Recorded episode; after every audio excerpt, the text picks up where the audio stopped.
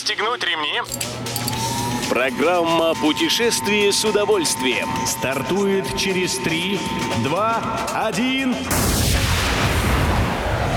Приветствуем всех любителей путешествий, с вами Тимофей Гордеев. Сегодня в программе вы узнаете, когда состоятся первые за долгое время круизы до Выборга, какие города туристы считают идеальными для свадьбы, карьеры и старости, и кто является героем нового интерактивного маршрута в Светлогорске. Поплыли!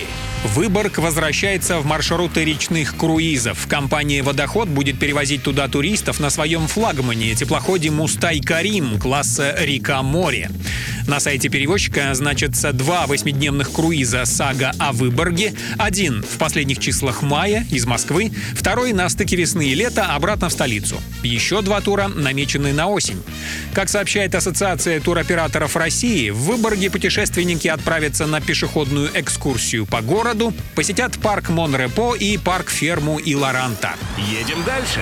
Друзья, предлагаем вам игру в города но по особым туристическим правилам. Сервис One2Trip узнал у своих клиентов, какие города они считают идеальными для определенных целей. Как сообщает Евромаг, родиться большинство респондентов предпочло бы в Москве. Российская столица оказалась в лидерах и по желанию остаться жить навсегда. Идеальным городом для первого путешествия многие посчитали Рим, а образование хотят получить в Лондоне. Сыграть свадьбу и провести медовый месяц на Мальдивах, строить карьеру и расти детей опять-таки в Москве. Встретить старость большинство опрошенных россиян хотело бы в Барселоне.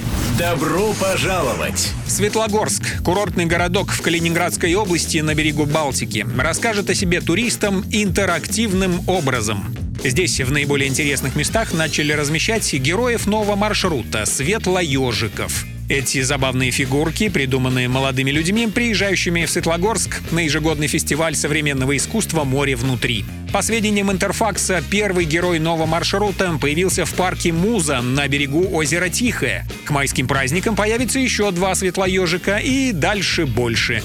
В администрации города надеются, что интерактивный маршрут светлоежики придется по душе и взрослым, и детям.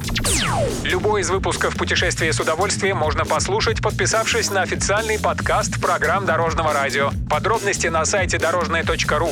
Дорожное радио вместе в пути. Программа «Путешествие с удовольствием». По будням в 14.30. Только на Дорожном радио.